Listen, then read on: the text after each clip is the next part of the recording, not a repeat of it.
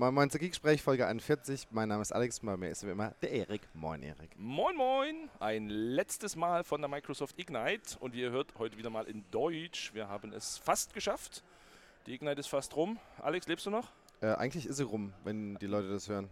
Ach so, stimmt, wenn die Leute das hören, ist sie rum. Aber für uns ist es, naja, wir lassen das Dann mal. sind wir jetlagged. Dann Am- sind wir Wenn Jetlag. ihr das hört, bin ich übrigens schon wieder betrunken, weil am Montag ist 11.11. Stimmt, Faschingsanfang, ja, habe ich gehört. Karneval. Fasching. Karneval? Okay, ist gut. Egal, wir haben auf jeden Fall auch heute wieder Gäste dabei. Und zwar haben wir uns gedacht, wir hatten jetzt immer so einen Gast oder so zwei Gäste.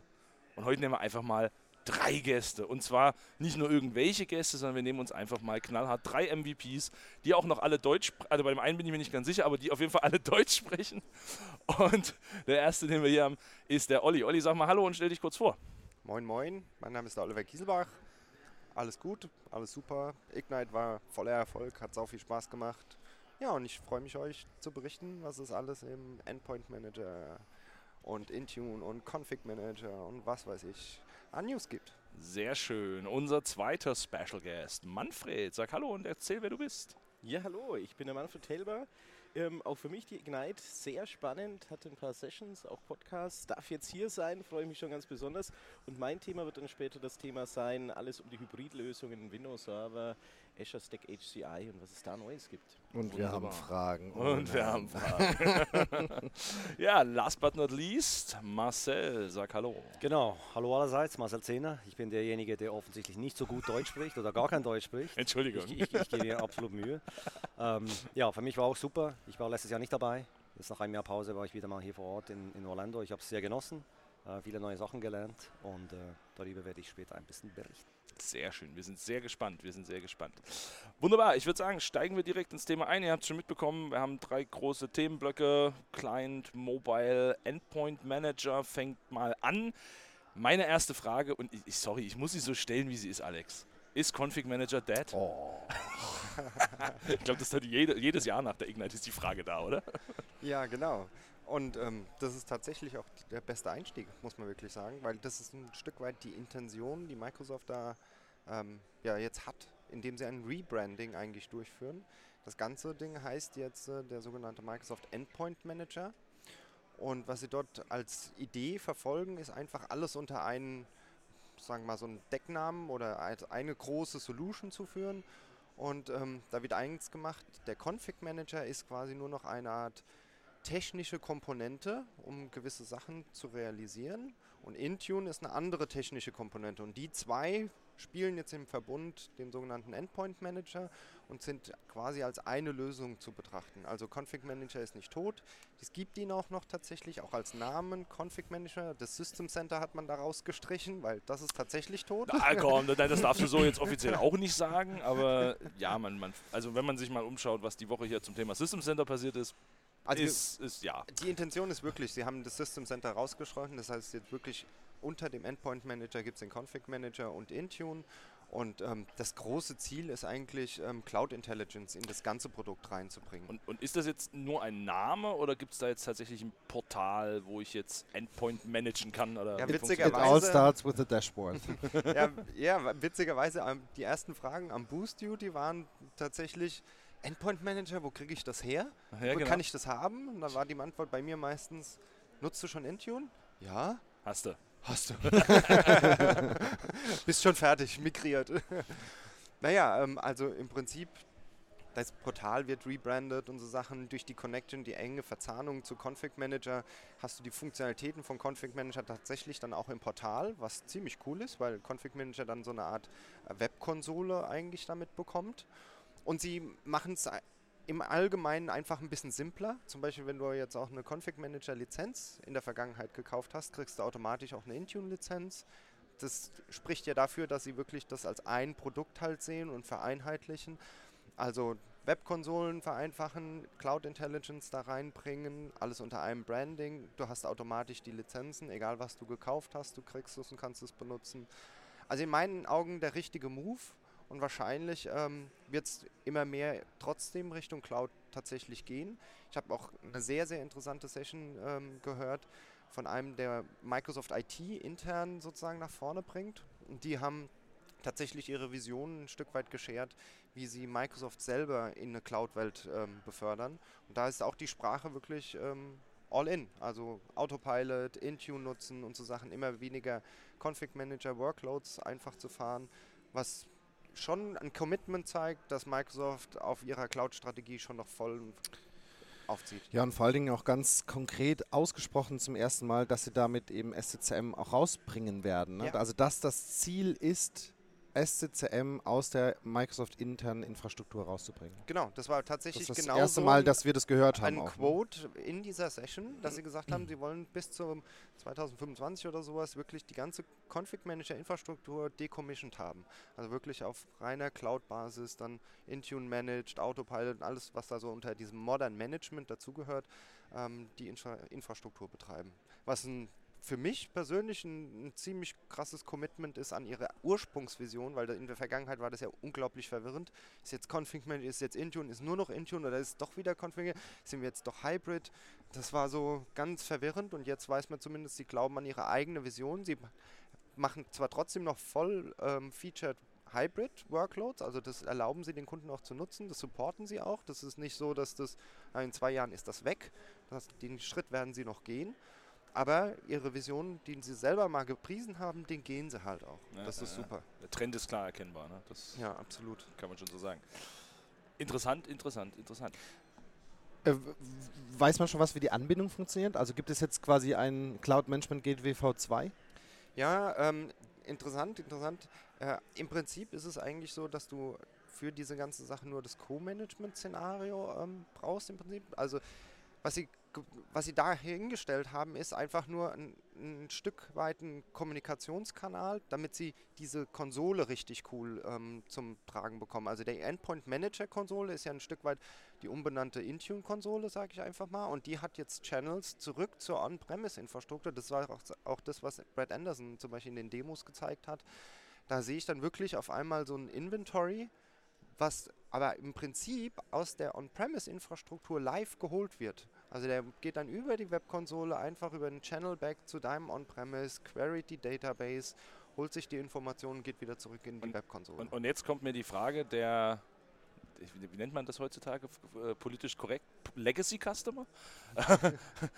Aber ich will das doch on-prem haben und ich will doch on-prem managen und ich will, will gar kein Internet. Ich habe vielleicht gar kein Internet in meinem Rechenzentrum, in meiner Umgebung. Wie sieht da die Welt aus? Also es ist tatsächlich immer noch möglich, ähm, die ganz normale Konsole zu verwenden. Ja? Also die, die ist eigentlich nicht weg. Wenn du jetzt einen typischen Helpdesk hast, der da seine ganzen operationellen, ja, ganz normalen Geschäftsabläufe drin auch abgebildet hat oder sowas, das verschwindet erstmal nicht. Weil die zwei Produkte in dem Sinne eigentlich noch bestehen bleiben. Für Intune ist es fast der größere Change, weil die Konsole heißt ja jetzt Endpoint Manager.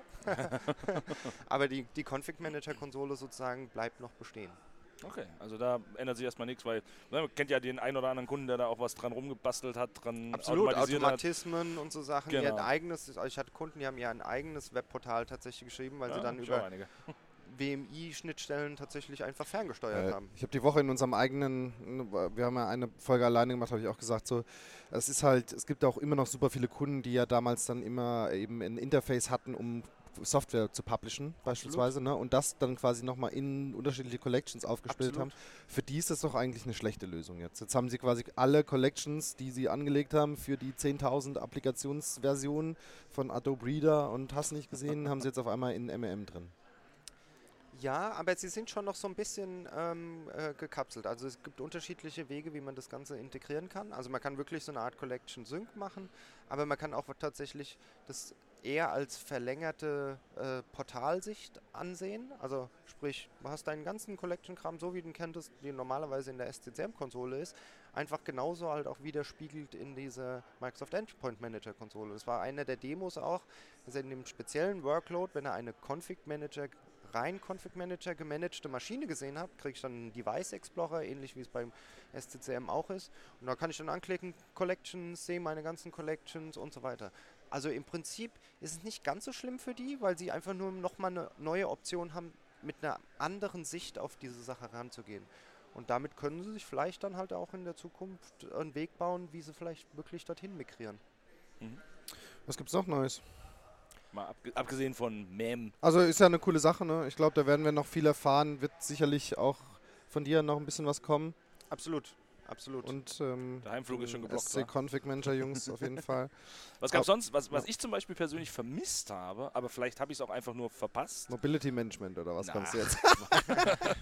Nee, Wie manage ich mein iPhone? SharePoint. Nein, Oh, Quatsch. Äh, äh, Windows 10. Gab es irgendwas zu Windows 10, was interessant war? Ich habe tatsächlich nichts mitbekommen, muss ich zugeben. Ist einfach auch äh, aufgrund der ganzen Azure-Themen irgendwie untergegangen bei mir. Also ich muss sagen, ich habe äh, nicht in Form von Deployment oder so Sachen großartig was gesehen, aber ich habe ähm, ein, zwei Sachen gesehen, die ich ziemlich spannend fand, die im Kontext so von Windows 10 ein bisschen mehr Security angehaucht. Ähm, so, wo der Trend wohl hingeht, ähm, das hat man schon in der Vergangenheit gesehen, es gibt den sogenannten Credential Manager. Ähm, eine ganz einfache Lösung, dass man mit Virtualisierungstechniken bestimmte Prozesse einfach besser kapselt, damit man sie security-technisch besser abschotten kann, isolieren kann. Und das kommt immer mehr jetzt, äh, aber in einem leichtgewichteren Modell. Also zum Beispiel Dave Whistle oder wie er genau ausgesprochen David hat. Weston. Weston. Äh, sein Twitter-Handle heißt, glaube ich, so. Twizzle. Twizzle. Twizzle. Ähm, der hat ähm, dasselbe ja auch für, für die Add-ons, Für Edge. für, für Edge und auch für Office-Paket und so weiter vorgestellt, wo das aber ein bisschen leichtgewichter jetzt einfach funktioniert. Nicht mehr, dass sie so eine komplette ähm, VM hochfahren. Sie haben es irgendwie so ein bisschen getweakt auf der VBS Seite. ist das. Genau. Ja, Virtualization Based Security, ja. Und ähm, also da, glaube ich, Da geht der einiges. Trend extrem hin. Also dass du immer mehr hardware-basierte ähm, Sicherheitskomponenten mit ins OS reinholst. Und ähm, ich glaube, da werden wir noch ziemlich viel Innovation sehen, was Windows 10 betrifft. Ja, und die, die Bombe, du hast jetzt noch gar nicht ausgesprochen, die Bombe quasi, die sie gedroppt haben, ist... Äh, Sag nicht Bombe in einem Podcast, das ist gefährlich. okay. das Feuerwerk, das sie gezündet haben. Ja, besser. äh, ist äh, quasi das Office äh, gekapselt ist. Also äh, wir, wir kennen ja Windows Defender Application Guard, die Virtualisierung für den Browser und äh, sie haben jetzt quasi das gleiche angekündigt für Office und haben da direkt die, also das Big Picture aufgezeichnet, was mir super gut gefallen hat. Ja. Wir waren gestern gemeinsam in einem Office ADP Talk, wo sie auch nochmal gesagt haben, was jetzt Neues mit Office äh, 365 ADP kommt, mit einer Analy Anal Analytics, hallo. Analytics und anderen äh, neuen coolen Features, wo du halt dann auch bekomm, also Informationen bekommst, wer ist zum Beispiel in meinem Unternehmen at risk, wer ist der die meist äh, äh, attackierte Person. Und dann haben sie eben den, den, den Case geschlossen, indem sie gesagt haben, und dann sollte man über Szenarien nachdenken, wie man diesen Menschen halt einfach hilft, ne? weil wir alle wissen, Phishing, Spearphishing ist nicht 100% ähm, äh, davor schüt zu schützen, weil es ist einfach mittlerweile äh, zu clever.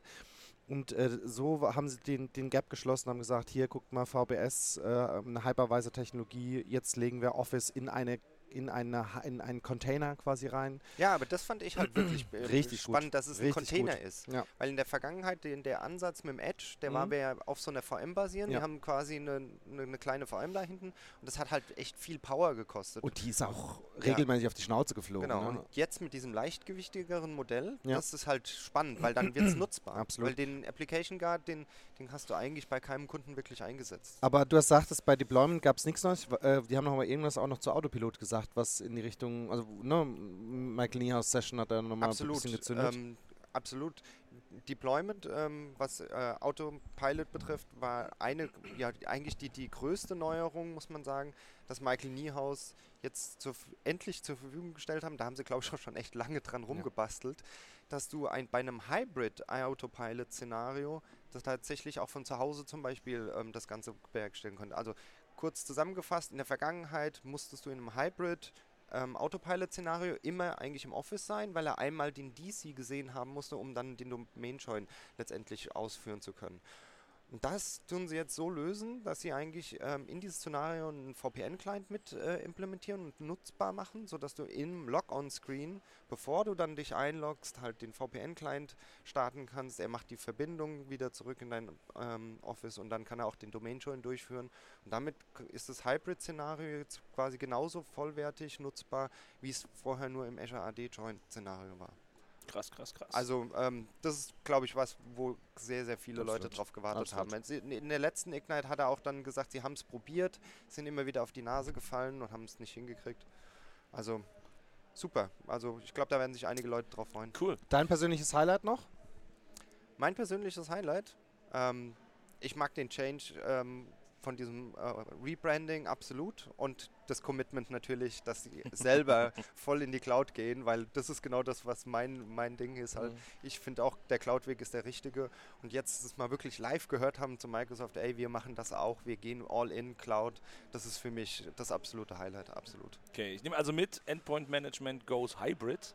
Und das bringt uns eigentlich auch schon direkt zum nächsten. Was für ein Übergang, oder? Zu dem Mann, den, der am besten vorbereitet war heute. Zu dem Mann, also der am besten vorbereitet war. Man muss sagen, ihr, wir haben ja leider kein Video, äh, aber der Manfred, der hat uns Handouts mitgebracht, um das Thema uns allen hier im Raum näher zu bringen. Also Manfred, Nochmal, wie kommt es dazu, dass du uns Handouts mitbringst?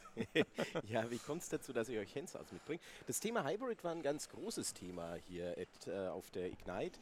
Ähm, es hat schon in der Keynote am Montag angefangen, was mich dann persönlich doch ein bisschen überrascht hat, weil in den äh, letzten Jahren war dann so der Part on-premises und das ist ja dann die äh, Verlängerung von Hybrid aus der Cloud heraus eher eine hintergeordnete Rolle gespielt hat. Und dieses Jahr war das doch recht präsent, so wenn man über die Woche hinweg schaut.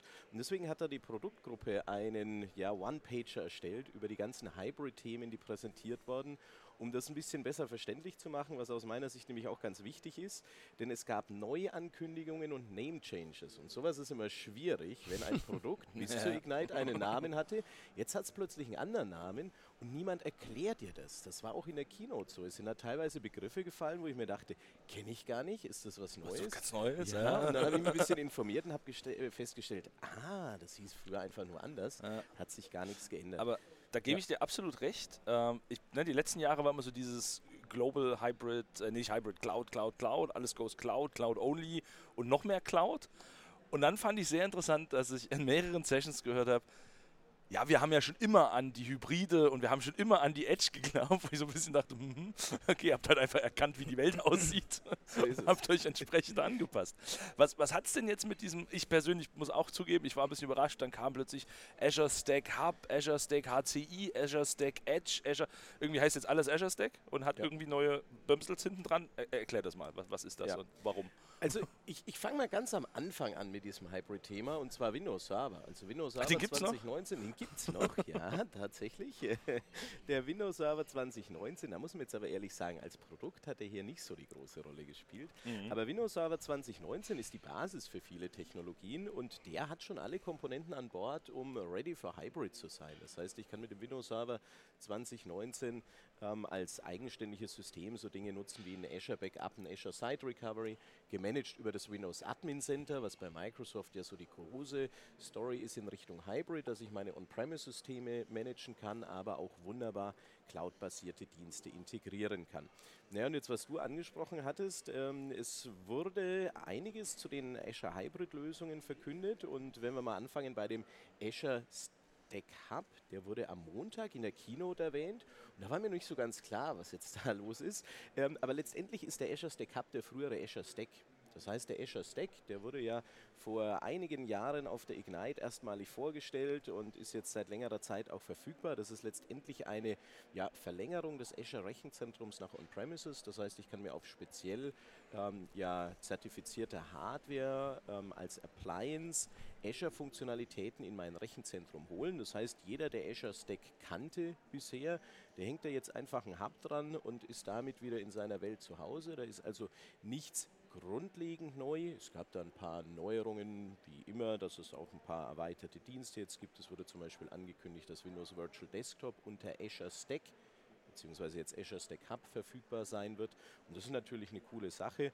Ähm, aber wie gesagt, wer Azure Stack kannte, weiß jetzt, das heißt in Zukunft Azure Stack Hub. Und ähm, es ähm, wird natürlich auch wichtig sein, wenn man irgendwelche Dokus online liest. Also alles, was sich auf Azure Stack bezieht. Und ich vermute, es wird ja. noch einen Moment dauern, bis konsequent alle Dokus umgestellt sind. Es wird dauern, weil ich habe am Montag dann gleich recherchiert nach der Keynote und ich habe unendlich viel zu Azure Stack gefunden, aber ganz wenig zu Azure Stack Hub. Ähm, dann gab es eine Neuankündigung und zwar der Azure Stack Edge. Azure Stack Edge ist wirklich was Neues, weil im Gegensatz zu dem Azure Stack Hub, der mit OEM-Partnern zusammen vertrieben wird, haben wir bei dem Azure Stack Edge wirklich einen Server, den wir von Microsoft bekommen. Das heißt, ja. wir können bei Azure Stack Edge im Azure-Portal einen Server bestellen, den bekommen wir. Äh, den können wir auch zurückschicken, wenn wir ihn nicht mehr brauchen. Also den kaufen wir nicht. Das heißt, es ist auch ein mehr oder weniger Pay-per-Use-Modell. Und der Azure Stack Edge ist letztendlich basierend auf Windows Server Technologien. Aber wie beim Azure Stack Hub sehe ich beim Azure Stack Edge keinen Windows Server mehr, sondern ich manage den Azure Stack Edge über das Azure Portal konsumiere dort also letztendlich auch ähm, Azure-Dienste, die ich aber aufgrund gewisser Anforderungen vielleicht im Kundenszenario und Premises in mein Netzrechenzentrum packe. Zwei Sachen dazu. Ja. Ich war sehr überrascht, als wer schon mal hier in diesem OCCCC, wie, wie Cs da hinten immer so drankommen, ähm, unterwegs war. Es gibt so Skybridges in die ja. anderen Bereiche und in, in das Hotel und so. Und den einen Abend lief einer vor mir mit so einem Azure Stack Edge unterm Arm. Und ich dachte irgendwie so, guck mal, eine Portable Cloud. so hätte man es auch nennen können. Ähm, aber was, jetzt haben wir gesagt, wir haben so, so einen Azure Stack, der jetzt Azure Stack Hub heißt. Das ist ja eigentlich so dieses große Ding, was auch viel teuer und, und viel groß ja. und wie du sagtest, OEM-Partner. Was ist jetzt der Einsatzzweck für Azure Stack Edge, was ja doch schon eher so ein bisschen die kleinere Variante dann ist? Ne? Genau, also äh, aus rein optisch und Systemarchitektursicht ist es so, dass so ein Azure Stack Hub aus mindestens vier Knoten besteht, die sogenannte Scale Unit mit einem Lifecycle Host, was das Managementsystem ist, Switches und so weiter. Das heißt, wir denken eher in Rack-Dimensionen. Und beim Azure Stack Hub, also der Mensch, den du gesehen hattest, der hat einen 1HE-Server unterm Arm gehabt. Ja. Der ist zwar auch nicht ganz leicht, also er hat da vermutlich ein bisschen geschleppt, gerade wenn man die weiten Wege hier ja, und, und, die, und die Temperatur und Luftfeuchtigkeit, ja. Aber letztendlich ähm, fängt das mit einem Serversystem an und ideal ist es natürlich, wenn ich zum Beispiel containerisierte Workloads on-premises betreiben möchte. Das heißt, ich habe vielleicht eine gemischte Umgebung, wo bestimmte Komponenten meiner containerisierten Workloads unter Azure in der Public Cloud laufen und äh, Komponenten, die ich vielleicht näher at the Edge brauche, aufgrund von Latenzen oder ähnlichen Anforderungen, dann auf diesem System. Das ist ja im Übrigen für mich, weiß nicht, wie du das siehst, Alex, aber für mich ist das ja noch so ein Ding, wir reden jetzt immer über Azure, Stack, Edge und also alles, was so die Ecke von der Cloud ist, ist, ist Edge. Und, und dann gibt es diesen scheiß Browser, der immer noch so heißt. also, ich finde das so sehr verwirrend. Warum? Weil der, der Browser ist ja nicht ganz so cool wie ein Azure Stack Edge, finde ich. Ja, noch verwirrender wird es, weil an dieser gesamten Komponente ja wirklich auf dem schönen Flyer, den ich mitgebracht habe, Edge dran steht. Ja. Aber es hat mit diesem Benannten nichts zu tun. Bevor genau. der Erik jetzt aber schon in äh, das nächste Ding geht, will ich jetzt mal eine Sache gerne fragen. Was ist denn dein, du, du machst ja schon einiges im, also sehr viel im Bereich Data Center und auch einiges im Bereich Azure Stack. Was sind denn so deine Szenarien, deine Use Cases, wo du sagst, in dem letzten, in den letzten Jahr hast du ähm, ein, das, den Use Case erarbeitet, der am sinnvollsten ist, für, um in Azure Stack reinzugucken? Also als das als Lösung das äh, zu, zu einzusetzen. Ja, da fehlt uns jetzt noch die dritte Komponente, weil wir haben noch nicht über den Azure Eine Überleitung, die ich hier schaffe. Wahnsinn. Ja, ähm, weil wir haben ja neben dem Azure Stack Hub und dem Azure Stack Edge noch den Azure Stack HCI, wo es letztendlich darum geht, dass wir dort letztendlich eine zertifizierte Hardware haben für Storage Spaces Direct im Windows Server 2019. Bei Storage Spaces Direct geht es um ein Software-Defined Storage, äh, was wir einsetzen, wo wir dann in Verbindung mit Hyper-V virtualisierten Workload betreiben, in den allermeisten Fällen. Nutzbar wäre so ein Azure Stack HCI auch für SQL-Server-Workloads, aber typischerweise sind es VMs. Das heißt, die ganze Familie besteht aus diesen drei Produkten, Azure Stack Hub, Azure Stack Edge und Azure Stack HCI. Und der Azure Stack HCI, der hat tatsächlich die größte Verbreitung, also sowohl Deutschland äh, betrachtet, aber auch weltweit ähm, mit mehreren 10.000 Installationen, weil wir dort letztendlich traditionelle Cluster-Systeme ablösen und unseren virtualisierten Workload betreiben. Und das ist das, was tatsächlich viele Kunden tun. Ähm, wenn wir an Azure Stack Hub und Azure Stack Edge denken, da geht es dann doch in den meisten Fällen darum, dass wir eine gewisse Transformation denken und sagen, es geht gar nicht mehr nur um den reinen VM-Workload, sondern wir sind vielleicht bereit, auch unsere Applikationen, die wir auf einem virtuellen Webserver betreiben, zu containerisieren und die auf einem Azure Stack Hub bereitzustellen. Cool. Das heißt, der Azure Stack Hub wäre für VMs geeignet, können wir dort betreiben, aber die Empfehlung von Microsoft ist bei einer Migration nach Azure Stack Hub oder nach Public Cloud Azure letztendlich den Workload zu betrachten und auch einer gewissen Transformation zu unterziehen. Da muss ich dir jetzt ganz kurz widersprechen. Oh, Entschuldigung. Da, da habe ich nämlich die Woche durchaus mehrere Diskussionen gehabt. Ja. Ähm, äh, ich persönlich bin auch der Meinung, ich bin auch der Meinung, wenn ich in die Cloud gehe, dann muss ich optimieren, dann muss ich transformieren, weil ansonsten werde ich nicht unbedingt die, die Mehrwerte der Cloud rausholen. Und auf der anderen Seite bringt Microsoft aber Sachen raus wie ein Azure Migration Program, ja. was einfach auf, Entschuldigung, wenn ich so formuliere, aber dumpfes Migrieren von Servern in die Cloud Definitiv. abzielt ja. und dumpfes Erzielen von Consumption in der Cloud deswegen muss ich dir da jetzt ganz kurz widersprechen. Also ne, grundsätzlich ist die Idee da, die, ja, ja. die Außenwirkung diverser Programme von Microsoft zeigen aber leider was anderes. Ja, ja gebe ich dir absolut recht. Bloß wenn wir jetzt die Kostenseite betrachten, dann ist, sind wir ja genau an dem Punkt, wo es natürlich technisch möglich ist, ähm, den Azure Stack Hub rein für einen VM-Workload zu betreiben. Aber ich habe bei dem Azure Stack Hub halt immer die Situation, dass ich eine Consumption-Based Komponente ja. habe, was ich bei dem Azure Stack HCI nicht habe. Das heißt, wenn ich einfach meinen virtualisierten Workload auf eine neue Plattform bringen möchte, dann ist unter Umständen Azure Stack HCI die viel bessere Lösung, weil da kaufe ich mir meine Solution mit mindestens zwei Kaufst Coden, Lizenzen und kaufe die Lizenzen und bin fein damit. Ja. Da macht da einen Haken letztendlich dran. Ich finde es ganz witzig, das müssen wir vielleicht ganz kurz erzählen. Ähm, weil die anderen sehen es ja nicht, aber der Olli und der Alex, die sitzen gerade total gebannt da, wie so ein Kind, das das erste Mal vom Weihnachtsmann hört. Äh, genau so ist es gerade, oder?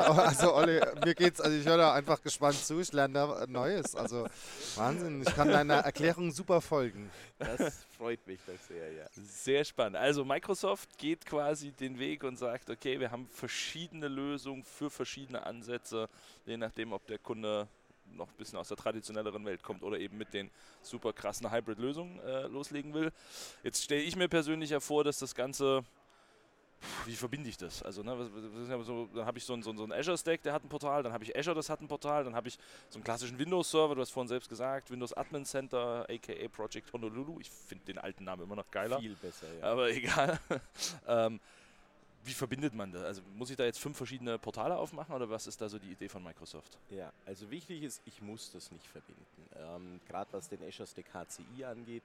Ähm, das ist nämlich so eine Sache, die die Woche mir nicht so gut gefallen hat, dass häufig falsch ähm, der Eindruck erweckt wurde, dass Azure Stack HCI eine hybride Lösung sein muss. Hm. Ähm, dem ist nicht so und auch das Admin Center muss keine hybride Lösung sein, sondern wir können das ganz klassisch on-premises verwenden in einem Disconnected-Szenario, wo wir keinerlei Cloud-Consumption und keinerlei Cloud-Integration haben.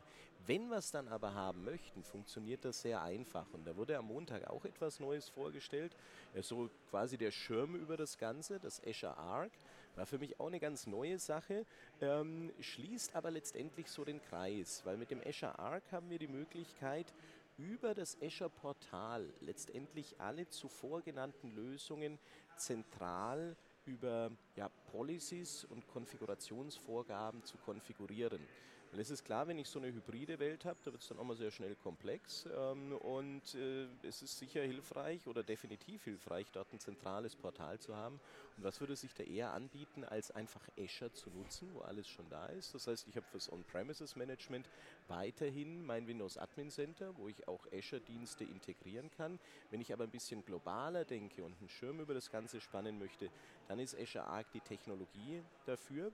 Ist jetzt ganz neu. Es wird sicher spannend, das in den nächsten äh, Wochen und Monaten ein bisschen intensiver zu betrachten, weil man hat dann bei intensiverer Nachfrage schon festgestellt, ähm, ganz so wie es in der Kino drüber kam, so flexibel ist es noch nicht. Ähm, aber das ist das Ziel. Also das Ziel ist, dass ich flexibel meine On-Premises-Systeme, zum Beispiel einen ganz normalen Windows-Server, der im Moment gar nichts mit Azure im Namen hat, aber auch ein Azure Stack HCI oder ein Azure Stack Hub oder ein Azure Stack Edge zentral über Azure Arc managen kann oder auch alles, wenn ich das zusammen habe. Und von den Namen her fragt man sich, warum heißt das Ding Hub and Edge? Ähm, es ist natürlich auch möglich, an einen Azure Stack Hub ein Azure Stack Edge anzudocken. Das heißt, diese Systeme, die arbeiten auch ähm, zusammen und es könnte dann wiederum über Azure Stack Arc das Management und die Policy-Vorgaben für beide erfolgen. Okay. Wenn ich, wenn ich mir jetzt dein Handout, wir müssen das ja nochmal loben, ne? also wenn ich jetzt das Handout mir so anschaue, dann steht da links noch was daneben, da steht, ja. da steht Multicloud. Und ich glaube, das bringt es vielleicht so ein bisschen zu Marcel. Marcel, warum steht da jetzt Multicloud? Ist, ist Micro, kauft Microsoft jetzt AWS oder was passiert jetzt? Das wissen wir jetzt noch nicht ganz genau. Das wurde nicht angekündigt zumindest. Ähm, ich mag es auch erstmal zu bezweifeln, ehrlich gesagt. Genau, genau. Nee, aber der Fall ist klar. Also, besonders größere Unternehmungen werden vielleicht irgendwo in der Multicloud landen und was Microsoft natürlich möchte, ist irgendwo äh, sicherstellen, dass auch in Multi-Cloud-Umgebungen, ähm, die, die relativ komplex sind halt vom, vom, von seitens Management her, dass die also effizient verwaltet werden können. Und da kommt eben auch Azure Arc jetzt ins Spiel, weil es mit Azure Arc ähm, schlussendlich keine Rolle mehr spielt, wo ein Workload sich effektiv befindet. Also ob der in einer fremden Cloud steht, ob der on-premises steht, ähm, das ist dann schlussendlich egal. Azure Arc vielleicht, um das noch zu komplettieren, ist eigentlich nichts anderes als, das kann man sich vorstellen, eine, eine Extension vom, vom Azure Resource Manager, den wir kennen, um äh, eigentlich die ganzen Ressourcen in Azure zu verwalten. Und diese äh, Extension kann jetzt halt einfach auch on-premises oder eben äh, Services, die in einer anderen Cloud laufen, dann auch mit verwalten. Deshalb steht hier Multicloud auf diesem schönen Handout. genau. Ein Träumchen. Wo wir gerade beim Thema Multicloud sind, du sagtest gerade, ja, ich glaube schon, dass große Unternehmen diesen Weg gehen werden und, und, auch in irgendeiner Form vielleicht gehen müssen, aufgrund von Verfügbarkeiten, Regulatorien oder sonst irgendwas. Ähm, ich bin ja immer gern so ein bisschen, bisschen kritisch und sage immer, so ein Full Enablement, mehrere Clouds ist ein, ist ein Mammutprojekt. Also wenn du sagst, ich will in, in zwei oder drei Cloud-Umgebungen alles nutzen, das macht dich fertig. Ähm, was siehst, wie siehst du das? Äh, ist das eher so mehr so ein Cherry-Picking aus den richtigen Clouds oder bist du, glaub, bist du wirklich der Meinung, dass die Leute hingehen und sagen, bam, ich enable jetzt AWS, Google und Azure in vollem Umfang? Mhm. Schön wäre es. Also, also, ich sage immer, Multicloud, das, das tönt relativ äh, schön und, und, super und effizient äh, auf irgendwelchen Slide-Decks. Ähm, in, in, Tat und Wahrheit ist es hochkomplex und ich glaube ganz ehrlich nicht, dass äh, die meisten Unternehmen damit effektiv erfolgreich sein können. Ähm, weil die, die Disziplin, die man beherrschen muss, jetzt mal neben der klassischen technologischen Geschichte, ähm, die sind relativ breit. Also wenn ich mir nur schon das Thema Governance jetzt vorstelle über Multicloud, ähm, dann ist das sehr, sehr, sehr umfangreich. Und ich sehe es einfach auch ein bisschen aus meiner Erfahrung mit den Kunden, mit denen ich arbeite, die sind schon mit einem Cloud-Provider, sprich mit Azure jetzt in unserem Fall, ähm, schon, schon genügend beschäftigt, wenn ich mir da vorstelle, dass sich dann auch um, um die gleichen Themen oder vielleicht sogar noch um mehr Themen in anderen Clouds auch noch Gedanken machen müssten, ähm, glaube ich einfach, dass es sehr oft ein theoretischer Ansatz bleibt, Multicloud. Mhm. Okay.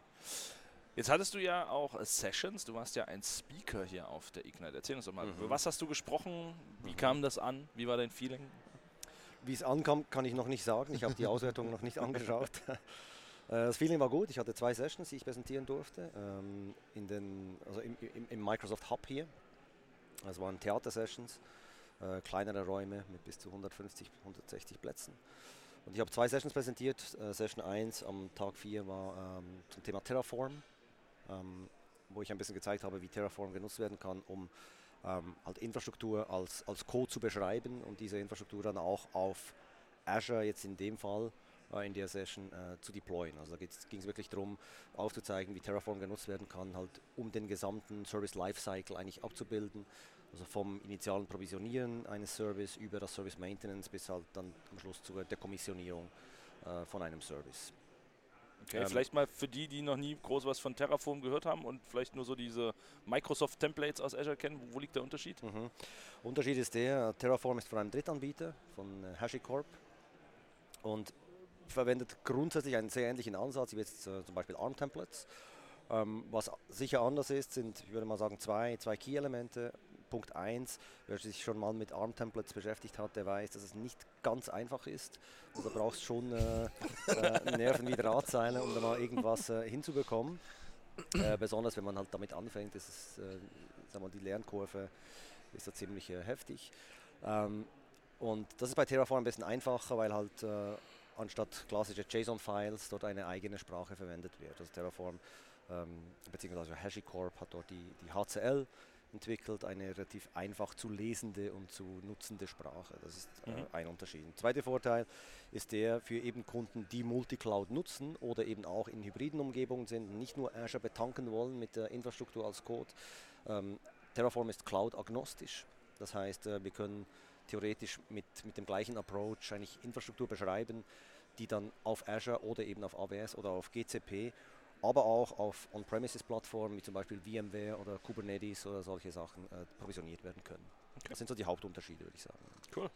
Deine zweite genau. Session, worum ging es da? Die zweite Session war das ist eine meiner Lieblingssessions, by the way. ähm, die trägt den, den aussagekräftigen Titel The Death of the IT Pros. Und da geht es darum, ähm, so ein bisschen zu zeigen, äh, was passiert denn mit so diesen herkömmlichen IT-Professionals, die sich vielleicht bisher ähm, on-premises um Server gekümmert haben, um Active Directory gekümmert haben, um Storage gekümmert haben und so weiter, brauchten die noch in, in Zukunft?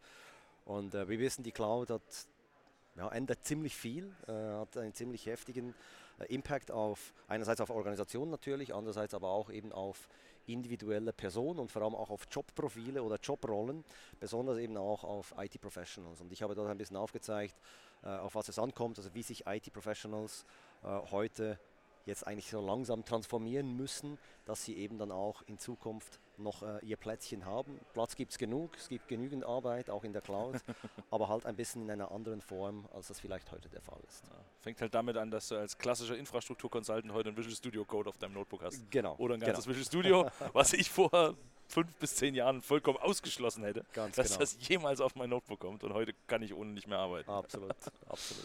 Sehr schön. Manfred, du warst auch mit Sessions unterwegs. Erzähl mal, was, was hast du gemacht? Ja, ich hatte zwei Sessions, die so zu meinem Podcast-Topic hier auch äh, passen. Und zwar eine hatte ich mit dem Monoyer Bataillard von Microsoft zusammen, da ging es um Hybrid Use Benefit für Azure. Ähm, ist ja eine Sache, die wunderbar ist, wenn ich meinen On-Premises-Workload in die Cloud transformieren möchte, weil ein Windows Server mit Software Assurance ähm, verknüpft mir es letztendlich ermöglicht, unter Azure ähm, die Lizenzkosten einzusparen. Zwar nicht in beliebiger Dimension, sondern es muss schon zu dem passen, was ich on-premises lizenziert habe. Das war quasi der erste Teil meiner, oder das war meine erste Session. Die zweite Session, da ging es um das Thema ähm, ja, Windows Server 2019 in Verbindung mit dem äh, Windows Admin Center und äh, letztendlich Nutzung von Azure Hybrid Services, wo ich dann in Live-Demos ein bisschen gezeigt habe, wie sich ein Azure Backup, wie sich ein Azure Site Recovery, wie sich ein Azure Monitor konfigurieren lässt, weil das merke ich halt immer so bei, bei unserer Community in ähm, Deutschland, wie Marcel so schön sagte, der IT Pro muss sich ein bisschen transformieren und es fängt damit an, also bei uns ist es vielleicht ähm, da, dass wir sagen, wir haben jetzt sowas wie ein Visual Studio Code und so weiter, mit dem wir uns beschäftigen, aber wenn man so mit Cloud noch gar nicht in Kontakt äh, gekommen ist, fängt es damit an, ich brauche mal einen Azure Tenant, ähm, den ich da irgendwie rein verknüpfe und das habe ich da halt als, als essentiellen Bestandteil gezeigt, dass das letztendlich in fünf Minuten möglich ist, meinen Azure Tenant mit dem Windows Admin Center zu verknüpfen, um dann diese Dienste zu konsumieren. Okay, sehr ja. schön, sehr schön. Wunderbar. Äh, Olli, du hast uns vorhin geshared, was dein Highlight war. Gab es denn auch ein Lowlight? Gab es irgendwas, was dich enttäuscht, ernüchtert, deprimiert hat, auf was du gewartet hast, was aber nicht kam? Oder wo du gesagt hast, boah, da hätte ich echt mehr erwartet? Also ich habe, wir hatten schon eine Folge diese Woche, da habe ich gesagt, mein absolutes Lowlight im Moment sind die Änderungen am Design im Azure-Portal mit ihren lustigen Kärtchen, die da aufpoppen, wenn du die Maus drüber hältst, wo ich aber sage, das ist keine Arbeitsweise von irgendeinem Pro, eine Maus irgendwo hinzuhalten und zu warten. Das ist, und das haben sie als das Ding verkauft und ich finde es grausam. Ähm, weiß nicht, gibt es bei dir auch sowas, das, wo du sagst, das, boah, finde ich, find ich schlimm? Das war übrigens, nachdem er gesagt hat, sein Lowlight waren die Essensboxen, ne? also nur um es richtig zu framen.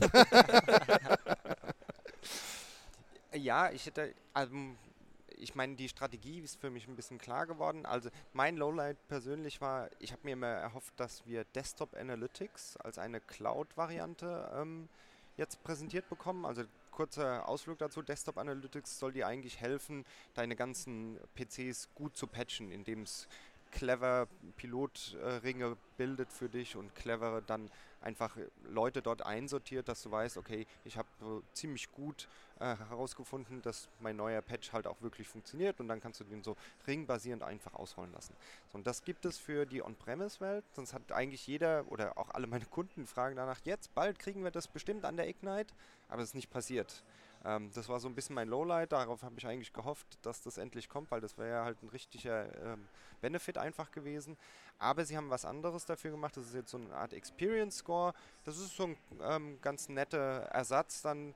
Ähm, da kriegt man auch so ein bisschen Zusatzinformationen. Es geht zwar in eine andere Richtung, aber es geht auch so in den Analytics-Bereich und hilft dir bei der Verwaltung der Clients. Also von daher haben sie es so ein bisschen kompensiert, weil sie was anderes dafür im Analytics-Bereich einfach die mir gegeben haben. aber Desktop Analytics bin ich ein bisschen enttäuscht. Das hätte okay. ich gerne gesehen. Okay, Geben, geben wir direkt als Feedback weiter. Ne? Die Jungs hören ja eh zu, gerade dem deutschen Podcast. Überhaupt kein Ding. Ansonsten, was ist dein, sagen wir mal, generelles Feedback zur, zur, zum Event? Kommst du nächstes Jahr wieder? Würdest du es empfehlen? Ignite im Ignoriere das Essen. Wobei es zwischendurch auch echt gutes Essen gab, muss ich sagen. Aber die Boxen am Im ersten Hyatt, Tag, ja. die haben mich. Ich wollte gerade sagen, also irritiert. Hyatt ist super. Man muss ins Hyatt essen gehen. Das ist der, der Cheat. Kein Ja. Scheiß. Äh, äh, äh. Wie, wie ist deine Overall Experience? Ja, allgemein Ignite ist immer sehr, sehr beeindruckend. Allein die schiere Größe in Amerika, also gerade für uns als Europäer ist das, glaube ich, schon mal das Ding, wo man sich jedes Mal denkt, pff, Wahnsinn, ein Riesengebäude, so viele Leute unterwegs.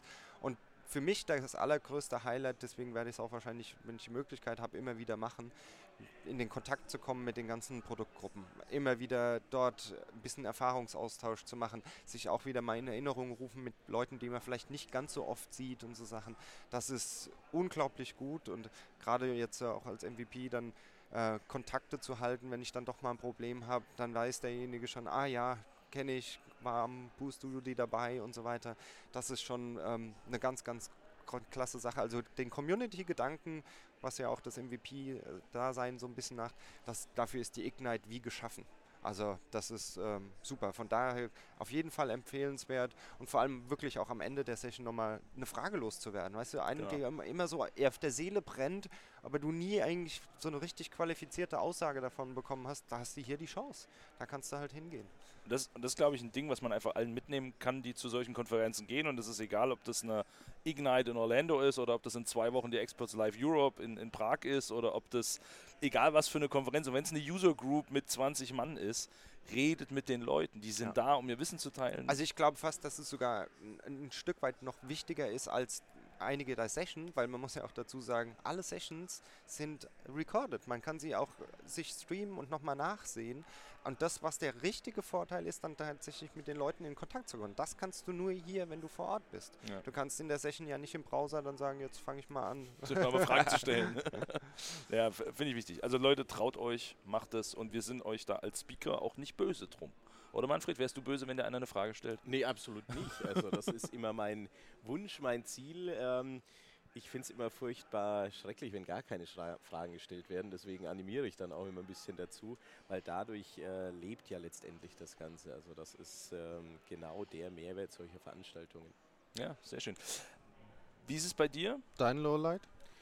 Äh, mein Lowlight, also eigentlich so ein richtiges Lowlight habe ich nicht. Also ich bin, Ignite ist immer so ein Event, wo So ein Fanboy, total- Ja, ja, ja, genau. Seit der ersten Ignite damals in Chicago.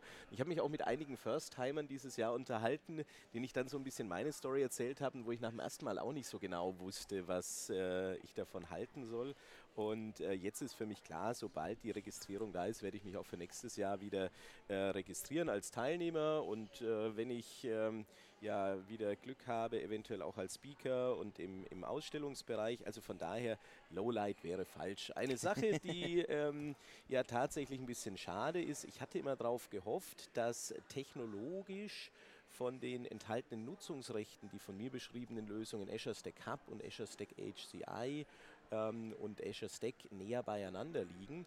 Und da war eigentlich im letzten Jahr schon das Lowlight, dass wir so die Situation hatten, dass sich abgezeigt hat, dass wir unter Azure sowas wie ein Windows Virtual Desktop haben, was aber damals im Azure Stack Hub und im Azure Stack HCI nicht ging. Jetzt ein Highlight für mich war, dass angekündigt wurde, Windows Virtual Desktop wird es auch unter Azure Stack Hub nutzbar geben, aber halt nicht in dem Azure Stack HCI. Das heißt, für die Kunden ähm, in Deutschland, die äh, sowas on-premises betreiben möchten und die aber eventuell für einen Azure Stack Hub eine Nummer zu klein sind, die können es auf so einem Azure Stack HCI Stand heute ähm, nicht nutzen. Und das hat mich so ein bisschen enttäuscht, weil wir haben ja doch eine gemeinsame Familie, einen gemeinsamen Namen, aber in den Funktionalitäten dann doch recht große Unterschiede. Und das muss man auch mehr be- berücksichtigen, wenn man sich mit den Lösungen beschäftigt.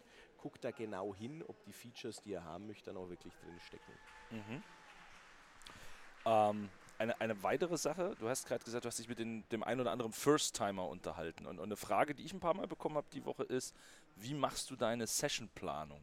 Weil es klar, ich glaube, Oh, ganz ja. viele gibt, die machen eine Sessionplanung, haben dann vier Sachen drin und, Ja.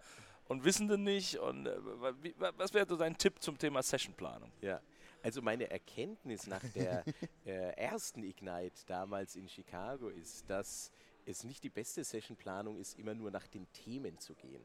Das heißt, äh, ich habe mir durchaus auch Dinge angeguckt, die jetzt bei mir so gar nicht im Fokus stehen, weil man einfach hier in der Woche mal die Gelegenheit hat, auch sowas mitzunehmen. Das heißt, das war für mich ein Thema, das war für mich ein Punkt. Ähm, was ich empfehlen würde, nicht immer nur auf das eigene Fokusthema zu gucken, sondern auch ein bisschen über den Tellerrand rauszuschauen. Dann werden Mhm. öfter die Zusammenhänge klarer. Und was sich für mich bewährt hat, einfach nach den Referenten zu gehen. Man weiß ja nach einiger Zeit, Mensch, wer hat mir das letzte Mal gefallen, wer hat mir vielleicht bei einem Online-Video gefallen und dann eben ähm, tendenziell der Session, wo man sagt, das ist ein Referent, habe ich gute Erfahrung, der geht viel auf Fragen ein, der macht das praxisnah, ähm, das zu bevorzugen. Und mein wichtigster Tipp ist eigentlich immer, ähm, guckt euch die Wege an. Ja? Ich wollte Ja. gerade sagen. Weil äh, mir ging es im ersten Jahr so, ich habe dann manchmal festgestellt, jetzt bin ich da, wo die Session ist, aber die ist halt schon halb vorbei, weil es war zu weit zu laufen. Und, Die Wege äh, sind fies, ja. ja, deswegen war mein Tipp immer hier so ein bisschen die Hangout-Area. Das heißt, wenn man äh, eventuell mal feststellt, man müsste ins Hyatt rüber und das ist nicht nur fürs Essen, sondern ähm, auch für Sessions, die dort stattfinden und man stellt fest, das ist zu weit, dass man hier guckt, ob es im Hangout vielleicht gestreamt wird und sich dann dort letztendlich das anschaut. Ähm, nicht, dass man nur am Laufen ist und gar nichts mitnimmt. Okay. Ähm, Marcel, hast du ein Highlight, ein Lowlight von dieser Konferenz? Ähm, ein Lowlight in dem Sinn habe ich persönlich eigentlich nicht. Okay. Ähm, ich war eigentlich grundsätzlich zufrieden. Ein paar Kleinigkeiten, die man verbessern könnte, aber ich würde es nicht als, als Als Lowlight Lowlight bezeichnen. bezeichnen. Nee, überhaupt nicht. Mein Highlight, äh, wie schon erwähnt, ähm, auch von Manfred, war sicher äh, Azure Arc. Das ist meine, sagen wir meine Kunden jetzt am ehesten äh, betreffen wird und auch unsere äh, Services, die wir anbieten, äh, da sicher äh, das tangieren wird. Das ist mein persönliches Highlight. Ansonsten, ähm, Ignite ist grundsätzlich immer als Gesamtes ein Highlight. für mich jetzt nicht nur primär wegen der Session wegen, sondern einfach auch eben, um Leute zu treffen, um in der Expo Hall die ISVs zu treffen, äh, mit denen zu quatschen, mit der Produktgruppe sich auszutauschen. Äh, solche Geschichten sind für mich äh, sehr, sehr wertvoll. Okay, sehr schön, sehr schön. Es gibt eine kleine Tradition in unserem Podcast. Und, und der Olli kennt sie schon, Shots, weil er Shots, schon mal da Shots, war. Shots. Ah. Nein, nein, das war, das war die andere. Das kommt danach. Ähm, am Ende hat jeder einen magischen Wunsch frei. Also wenn ihr einen magischen Wunsch hättet, und wir reden jetzt nicht über den Weltfrieden oder sonst irgendwas, sondern bezogen auf eure Produkte, bezogen auf die Themen, auf eure Kunden vielleicht, bezogen auf, keine Ahnung, was euch halt so den, den ganzen Tag äh, bewegt. Was wäre euer magischer Wunsch nach dieser Woche?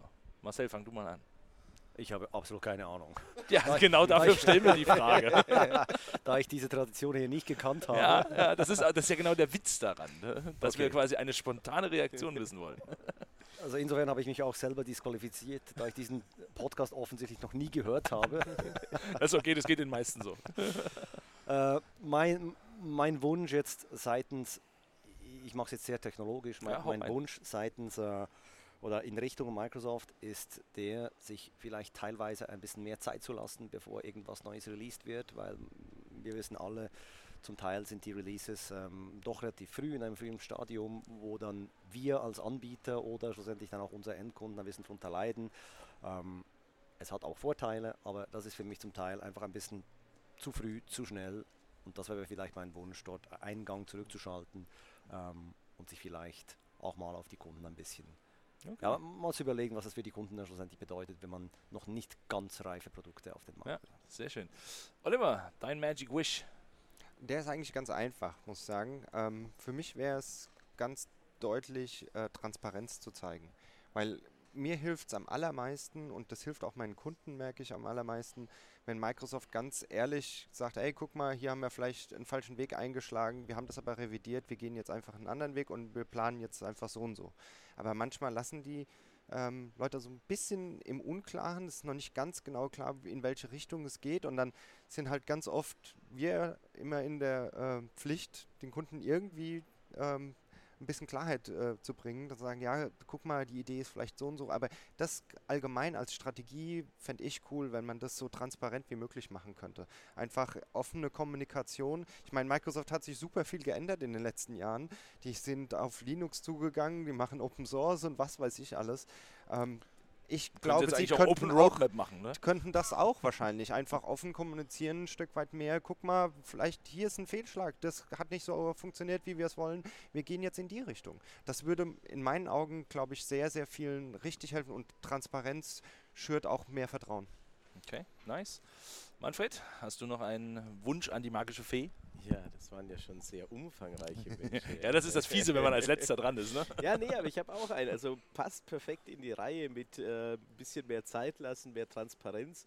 Und äh, was ich mir da in vielen Fällen manchmal gerne wünschen würde, ist ein bisschen mehr Kontinuität. Ja? In manchen Fällen haben wir da doch sehr viel, ähm, ja, sagen wir mal, Jump Around, gerade bei diesem Thema Cloud Only, ähm, On-Premises. Jetzt Hybrid finde ich eine super Story, da einfach auch ähm, letztendlich dann dran zu bleiben, weil das Schöne an dem Hybrid-Thema ist, es kann jeder Kunde für sich justieren. Der Kunde, der ähm, sehr Cloud-affin ist, kann das auf 100% Cloud justieren und umgekehrt geht es auch 100% On-Premises und aus meiner Sicht liegt die, ähm, der, das Optimum irgendwo in der goldenen Mitte und äh, das fände ich doch sehr schön. Also ich glaube, die, die, das große Bild, das Big Picture, was dieses Jahr auf der Ignite aufgezeichnet wurde, eignet sich durchaus für das Thema Kontinuität.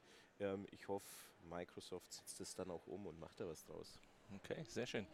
Jetzt haben wir eine Woche Ignite hinter uns. Jetzt haben wir eine Woche Podcast hinter uns, Alex. Wir haben, das ist der fünfte Podcast diese Woche. Achso, ne? doch mal kurz durchzählen. Das ist der fünfte Podcast. Ich habe mitgezählt. Ähm, was ist dein Feedback? Was ist, hast du ein Magic Wish nach der Woche? Nicht mehr, nicht mehr Orlando. Nicht mehr Orlando, nicht mehr November. sondern, sondern nee, Janu Januar. Ich fand, ich fand, also da, ne, mal, die, das war ja so philosophisch, ihr habt ja so gute Antworten gehabt. Also es war ja echt, also auch dieses mit dem Zeitlassen von Produkten kann ich ja so wiederfinden. Deswegen sage ich jetzt mal was ganz Einfaches. Nein, also ich finde, äh, ich bin Orlando erschöpft, sage ich mal. Ich glaube, für mich wäre es schön, wenn was. Ich habe gerade mal versucht rauszufinden. Heute kann man noch nicht rausfinden, wo es ist oder Ja, sonst, sonst standen immer gleich früh Aufsteller, wo drin stand, ne, nächstes Jahr genau, da ja. und dort. Es gibt, ja, es gibt ja diese Rumors, die sagen, irgendwie fünf Jahre äh, wird es Orlando sein. Ähm, deswegen könnte man davon ausgehen, dass es nochmal kommt. Ähm, We will see. We will see, ja. Ähm, ansonsten war, ich fand äh, die, die Expo-Area wieder großartig. Wirklich. Also ich finde, das ist eine, eine, eine tolle Sache, die sich Microsoft, ne, ich werde es dieses Jahr auf der äh, RSA ähm, und ähm, das ist was ganz anderes, ein ganz anderes Feeling ähm, und das finde ich einfach großartig, so, so eine so ein Rückzugs, äh, heißt ja auch Community Retreat Area äh, zu haben und sich da einfach wie man hinten ne, irgendwelche Sitzsäcke, wo man dann die Sessions Streaming gucken kann und so, das finde ich einfach eine großartige Sache. Und ich glaube, ich für mich habe heute Morgen auch schon getwittert, äh, ich habe mich unheimlich gefreut, das meine ich äh, wirklich ehrlich, dass wir äh, anstatt äh, wie die letzten Jahre irgendwie an zwei oder drei Tagen ähm, irgendwie Security Sessions hatten. Wir, du kannst bis heute Ende der Konferenz kannst du geile Security Sessions sehen. Wir haben eben, wir haben sogar ein paar Re Repeat Sessions gesehen, die einfach völlig überfüllt waren diese, diese Woche finde ich großartig, dass Microsoft neben diesem ne, Cloud First eben auch dieses Thema äh, Security als eines der relevantesten Themen in, in ihr Portfolio aufgenommen hat und das auch wirklich so durch die Konferenz durchtreibt. Großartig. Cool. Deine? Mein, mein, mein, mein Magic Dein Wish? Feedback, ja, dein Feedback? Wish, dein, ja. Ähm, also mein, mein Magic Wish ist, dass die Leute diese Sachen sich nicht nur anhören und anschauen, sondern versuchen zu verstehen und irgendwie auch anzuwenden. Weil das ist so ein Ding, was ich leider viel zu oft sehe. Die Leute gehen auf die Konferenzen, hören sich das an, gehen nach Hause, sagen, geil, es gibt Azure Arc. Ich gucke mir mal meinen Windows Server 2003 an. Und das ist irgendwie so, wo ich mir echt wünschen würde, dass die Leute mal einfach dann auch aus so einer Konferenz rausgehen und den Schritt weitergehen. Ne? Wir sind alle irgendwie äh, MVPs und super technikaffin und glaube, jeder von uns ist so ein kleines Spielkind und, und will vieles ausprobieren. Und ja, ich weiß, dass es im, im, Daily Business mit einem Server 2003 jetzt nicht so ist, dass du mal eben fix mit Azure Kubernetes Services rumspielst. Ähm, aber das würde ich mir, glaube ich, wünschen, dass jeder die Chance hat und dass jeder auch die, die, die, die Kraft hat, das umzusetzen. Ähm, ja, äh, mein, mein, generelles Feedback, ich bin wieder viel zu viel gelaufen die Woche. Das ist, es, es, gibt ja einfach Laufstrecken, wo du irgendwie 20 Minuten unterwegs bist. Äh, ich glaube, nächstes Jahr bringe ich mir so einen E-Roller mit oder irgendwie sowas. Also irgendwas, was mich supportet. Nein, ansonsten äh, es ist klasse, klasse, die Community zu sehen, äh, die, die, Vorträge zu hören, äh, in, in, der Expo-Area unterwegs zu sein, mit den Microsofties zu sprechen. Äh, ich habe die Woche zwei Exams gemacht. Auch das kann man mal nebenbei einfach fix machen. Ja. Und äh, ne, gab es halt ja auch eine riesen Opportunity. Und wenn man sich mal angeguckt hat, wie viele Leute ja, in krass. diesen Räumen sitzen mhm. und Prüfungen machen und das alles kostenfrei, wenn man auf so einer Konferenz ist. Ähm, also das ist schon, das ist schon echt spektakulär. Mein sonstiger genereller Wunsch oder auch mein, mein Feedback, meine Empfehlung, mein, keine Ahnung, wie man es nennen soll, ähm, an alle, die uns zuhören, geht in den nächsten Wochen bitte auf Konferenzen, Meetups, Community-Treffen, keine Ahnung was. Denn all das, was es hier gab, ne, ihr könnt euch alle Sessions online anschauen, die sind alle recorded. Selbst die Theater-Sessions von Marcel, selbst meine Theater-Session, äh, ähm, die, die, Session von Manfred, danke.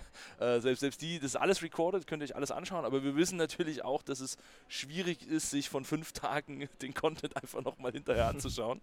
ähm, und es gibt halt unheimlich viele Sachen. Ich weiß, nächste Woche mache ich zum Beispiel in Thüringen einen Azure Recap. Äh, wir haben in Köln und Bonn äh, Azure Meetup, die legen zusammen am, am Donnerstag in, in, Recap. Wir haben in zwei Wochen die Experts Live. Live. Äh, Marcel, vielleicht Experts Live. Gibt es noch Chancen? Kriegen wir noch Tickets? Kommen wir noch rein? Äh, gibt es noch ein VIP-Ticket? Ja, für kurz entschlossen, es gibt noch Tickets. VIP-Ticket? VIP-Tickets gibt es, soweit ich weiß, keine mehr. Ich bin nicht hm. ganz sicher allerdings, aber reguläre Tickets gibt es auf jeden Fall noch, auch für die Pre-Conf wo ja auch Alex äh, mit dabei ist, gibt es noch Tickets. Also unbedingt reinschauen. Äh, wir werden auch sehr viele Contents jetzt auch von der Ignite dann natürlich bei uns in den Sessions haben. Genau, also das ist auf jeden Fall so eine Empfehlung. Manfred, du noch irgendein Event, irgendwas, was passiert in den nächsten Tagen? Ja, ich bin in den äh, nächsten Wochen auch so ein bisschen mit dem Thema unterwegs. Wir haben so für unsere äh, Community, den äh, Windows Business Solution Club, eine äh, kleine Ignite-Runde durch Deutschland geplant, wo wir wow. Stuttgart. Eine Ignite the Tour in Official Version. Ja, eine kleine Ignite the Tour, weil die richtige Ignite the Tour ist ja im April nächsten Jahres in Berlin, aber so lange wollten wir nicht warten. Deswegen haben wir gesagt, wir bringen schon mal im Rahmen eines Tages die News von der Ignite mit für die Community. Ähm, also da sehe ich ja vielleicht auch den einen oder anderen. Und äh, es bleibt also spannend. Okay, sehr schön. Ähm, dann würde ich sagen, Leute, Hammers. schaut euch das an und. Jetzt geht's shoppen. Jetzt Was? Geht's shoppen. ich dachte Shots. Was war denn das Shots, Shots, Shots. Okay, Jungs, äh, vielen Dank, dass vielen ihr Dank, hier dass wart. Ähm, vielen Dank. Was ja. a pleasure. Und ja, hoffentlich sehen wir uns alle nächstes Jahr wieder. Und ansonsten an die Zuhörer, Genau, es gibt noch äh, die wunderbare Verlosung der Microsoft Surface Earbuds. Die Microsoft ermöglicht uns, wenn wir hier auf der Ignite äh, einen, einen, Podcast aufzeichnen. Wir haben jetzt fünf gemacht, das heißt, ihr habt fünfmal die Chance, wenn ihr wollt, ähm, äh, Microsoft Surface Earbuds zu gewinnen. Bis 15. Dezember geht ihr einfach auf aka.ms slash podcast sweepstakes und dort könnt ihr ein Formular ausfüllen und dann habt ihr hoffentlich die Chance zu gewinnen Dank. und euch ein Earbud ins Ohr zu stöpseln danke fürs Zuhören und den Support ähm, an alle, die uns diese Woche auch wieder durch die Kanäle gepusht haben. Ansonsten, wir hören uns bald, bleibt uns gewogen. Ciao, ciao. Danke, ciao.